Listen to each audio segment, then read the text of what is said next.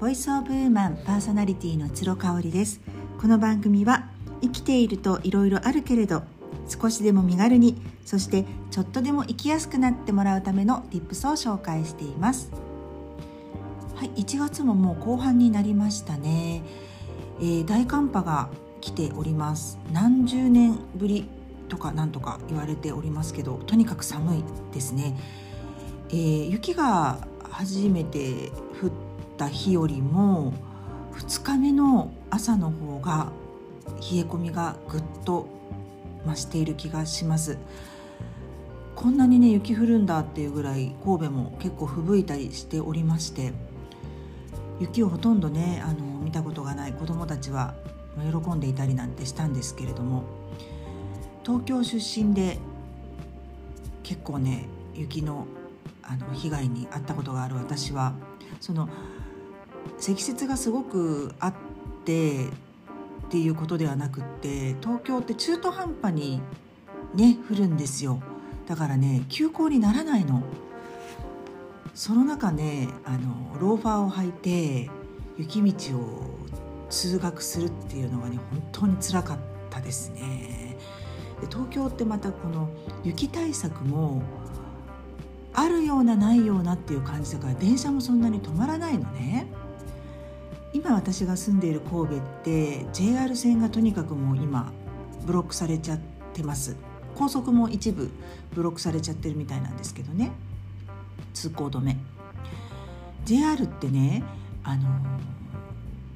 姫路からもう岡山に近いですよ姫路って言ったら。姫路から滋賀県まで通ってるの1本。だからずっと乗ってると本当に2時間以上ぐらいのプチ旅行みたいなプチ旅行っていうか、まあ、ちょっとロング旅行みたいな規模でね電車が1本で行けちゃうんですよ。姫路から滋賀まで行けるんですよ。すごくないですか？だからこそねすごいスピード出していくし、まあ、JR ができたことによって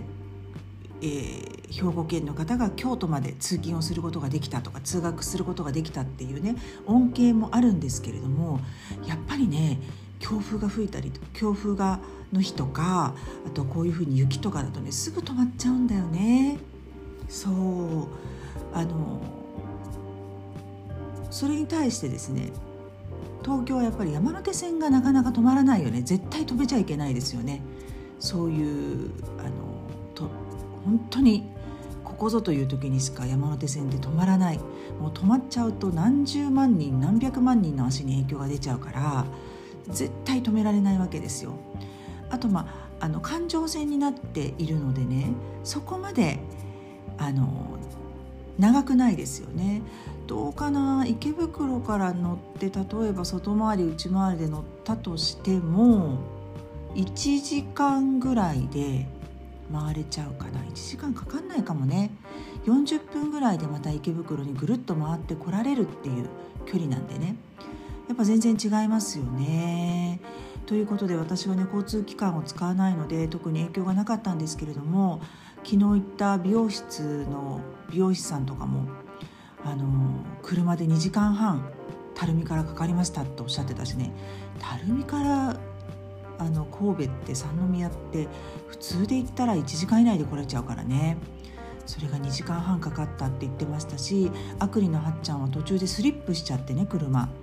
もう泣く泣くお家に戻ってそこから阪神線で来たって言ってましたね。もう大変ですね皆様ね。本当にお気をつけていただきたいと思います。今日はですね親友の定義についてお話ししたいと思います。今ちょうどあの私ジェーンスージェーンスーさんのブームが来ておりましてもう毎日のようにポッドキャスト、えー、Spotify 等々ねあの配信コンテンツを追っかけております。でオーバー・ザ・さんがすごく好きで堀井美香さんとやってらっしゃるねもう1回目からずっと聞いてたんです。ちょうどね先月のクリスマス前ぐらいからあのずっと1日に3エピソードぐらいあれ1エピソード1時間あるからね。3時間ぐらいかけて1日聞いてたんですよ。でまあ忘年会に行く道中とかね。もう電車乗らずにあの40分歩いていくなんつってもうその間もずっと聞いてたりとかしてなかなかねいいエクササイズ散歩タイムに一役買ってくれてたんですよ。でそれが実はもうあの最新話まで来てしまいまして1ヶ月ちょっと過ぎてね。まあそりゃそうよね。100何話ぐらいまであるからね。であらあらどうしましょうなんて思って。私リピートして聞くのがあんまり好きじゃないからもうじゃあ次のコンテンツ探そうなんて思って。で、えーと、スーさんがあの月曜日から木曜日まで TBS ラジオでパーソナリティをやってらっしゃる「生活は踊る」こちらの方のポッドキャストを聞き始めました。で特にあのやっぱり相談コーナーがね面白いっていうのをまたあのフォロワーの方から聞いていましたのであの相談コーナーの方から聞いておりましてその中でねスーさんがねスーさんフェリスなんですよ大学が。でまあ私もいわゆる某お嬢様学校と呼ばれる女子大の出身なんですけどねちょっとリンクするところがあるわけ。でスーさんも第一希望落ちて第2か第3のフェリスに行ったっていうふうにおっしゃってて私もそうなんですよ。第1希望第2希望落ちて第3希望のその某お嬢様女子大に行ったんでねやっぱりねあのやる気が全然なかった本当によく卒業できたなっていうぐらいなめたが大学生活を送ってたんですよね。でもその中であのスーさんがね経済学かなんかの教授が言った言葉が忘れられなくてそのためだけにもしかしたら4年間フェリスに通ったのかもっておっしゃっててそのエピソードの結構何回もこの相談コーナーでお話しされててでその言葉っていうのが親友とは夜中の2時に悩み事があって夜中の2時にね電話をかけてもこっちも遠慮しないしかけてきた方もあの怒らないというか普通に迎え入れてくれるような関係性のある人だっていうふうに言われたらしいんですね。であのなるほどなって思いました私は親友と呼べるあの人が一人いましてちょうどあのブランドをねラ・ローブ・フルフル3周年迎えた私のブランドをあの支えてくれている友達なんですよ。で彼女はねもうイギリスとフランス合わせてもヨーロッパでの在住歴がもう20年ぐらいになるのかな？20代後半で行ったと思うの。まずイギリスに。で彼女はね帰国子女なんでもともとがね。イギリスで、えーと、小学校高学年ぐらいまでいたのかな。そこから中学受験して中高は私立の女子校に行ってで大学で私と同じ女子大になったんですね。某お嬢様女子大ね。になったんですよ。そうそれでねあの仲良く。高校の時から顔見知りだったんですけど急速に仲良くなって同じアルバイトとかしたりね。そういう時期もあったぐらい。急速に近づいたのはやっぱり大学の4年生。あとまあ極めつけはフランス留学ですよね。フランスの留学に同じ時期に同じ女子寮にしていたっていう。もうそれが決め手になってます。でね私ね彼女とめちゃめちゃ合うわけじゃないんですよ。価値観とかが。でもねお互い好きなの。とにかく好きで。で心配はするけどおせっかいをしないっていうのがお互いねものすごいね楽なんですよね。親友だから大事な友達だからこうするみたいな恩着せがましさが全然彼女にはなくって私もともとそういうのやっちゃうタイプだったんですけどね。あの彼女とも一緒にいてどのぐらい25年ぐらい経つ？もっと経つね。全然経つね。30年近く経つんですけど、うん、やっぱり変わってきた。その辺すごくシフトしてて。本当に変わらないあの会った時からとってもマチュアーな子で人の悪口も言わないしっていうかね人にあんまり興味がないのよねそこまで。うん、だからね人の悪口も言わないしただ面白おかしくこういう面白い人いたんだよっていう話はよく私にしてくれていたのよね。だから私とねその親友が話し始めると他の友達が全然会話に入れなくって笑いのツボも違うしなんでそれが面白いのか分からなくて2人でキャッキャキャッキャ言ってて全然輪に入れないっていうのはよく言われてましたね。で彼女がねあの大学卒業して私ももちろん就職して彼女も就職したんですよ。ただもう明らかにね彼女のパーソナリティをこう活かせるような職場じゃなかったのね。あの日本の会社だったんですけど。でまあもともとやっぱり入社した当初から全然合わないつまんないっていうのは言っててそれでも34年働いてたのかな働いた後に結局イギリスに行くことになったんですよ。でイギリスで就職先ももう見つけてねあの最初リバプールに住んでたのかな。でリバプール住んでてでその後ロンドン戻ってきてで、えー、その間もねずっとねある一人の方とずっとお付き合いされててね。その人がフランス人だったのでフランスに今は移住してそれももう15年ぐらい経つんじゃないかな。うんすごいよね。まイギリスには5年ぐらいいてその後も15年ぐらいはフランスにいるっていう感じで私のブランドのあの窓口になってくれてるんですよその、えーと、サプライサプライヤーさんと私との間、うん、小売業者さんとの間のあの翻訳通訳をねやってくれててすっごい助かってます。で私ねやっぱり彼女がいなくなってあのイギリスに行っちゃってから本当に寂しかったんですよね。その時1回目の結婚はしてたんですけれども全然うまくいってなかったしとにかく彼女と遊んだりあと妹ね妹今もう彼女もアメリカ住んじゃってますけど妹と遊ぶのもすごい楽しかったしそうでも妹もねちょこちょこちょこちょこ地方にね移住しちゃったりとかしててね自由な子なんでなんかそうなると本当にぽっかりに穴が開いたようにあの寂しかったの。で姉はねめちゃめちゃ忙しかったからねもうファッション業界でスタイリストとしてバンバン活躍してたので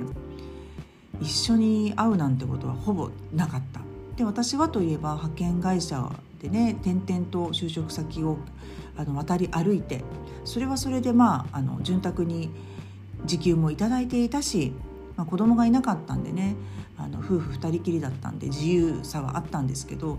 やっぱりどっかねぽっかり穴が開いたような感じがしてたんです。で主人と30過ぎてあの再婚してですね、えー、関西に引っ越してくることになるんですけれどもあのその直前に長男をね私出産してで妊娠したよっていう報告がねまさにねあのちょっと変な時間にね LINE 電話したんですよ。でいつもはね LINE とかメールのみなのにその時だけはね LINE で話したいって伝えたらねもうその時点であ変わる子供できたなって思ったらしいんだよね。すごいよね。さすがだよね。でちょうどその1年前に彼女も、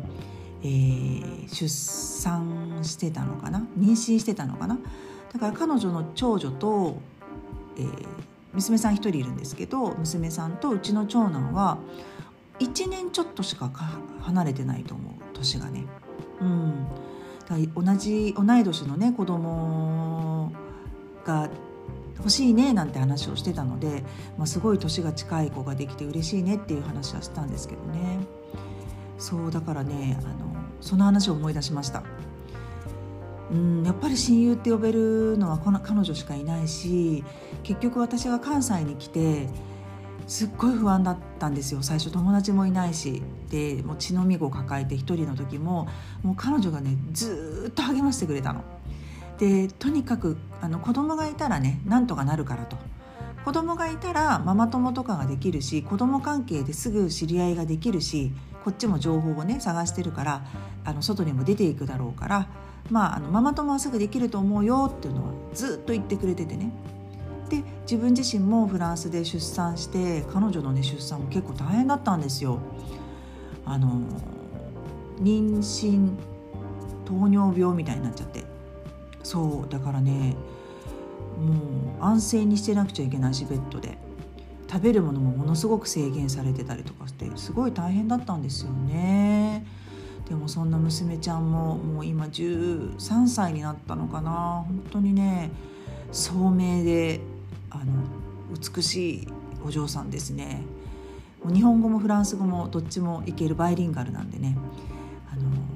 帰国した時には私も一緒に混ぜてもらって3人でお茶したりお酒飲んだりね、まあ、彼女はまだ飲めないけどしてるんですよね、まあ、こんな日が来るなんてっていう感慨深いものがあったりなんかして、うん、だから親友も頑張ってるんだから天涯孤独な海外でねあの私もできるっていうふうに思わせてくれたのはまさに彼女だしで今回福岡にねあの引っ越しするって言った時ももうねすごい喜んでくれたんですよ。で関西もねもう2度ほどん？1度だけだったかな一度来てくれたことがあってうちにも泊まったんですけどねちっちゃい時の娘ちゃん連れて。福岡はねそのパートナーであるフランス人の方の幼なじみがそれこそ日本人と結婚して福岡に住んでるんだって。すごい偶然ですよね。だからねあの行くわって言って実はもうね今年の7月に日程も決まっていてもう来福してくれることが決まってます。嬉しいよねなので私もきっと東京に行くから結構今回の7月なんですけどね夏は。たくさん会えるんじゃないかなっていうふうに思ってます。あの去年はね1日しか会えなかったんでそう今年はねすごいたくさん会えるんじゃないかなと思ってるし、まあ、4月に私3月の終わりかに引っ越してもう7月にすぐあの来てくれるからもうその間にいろいろね美味しいお店とかあとはめいこめいこちゃんじゃないその娘ちゃんがねあの喜びそうなところとか彼女はあのアーミーなんでねあのアーミー好きが行けるようなお店とかをちょっとねリサーチしておこうかなというふうに思います。皆さんの親友の定義は何でしょうか？私の親友の定義はうん干渉せず程よい距離を保ってくれるけど愛と信頼をいつも私に持ってくれる人っていう感じですかね。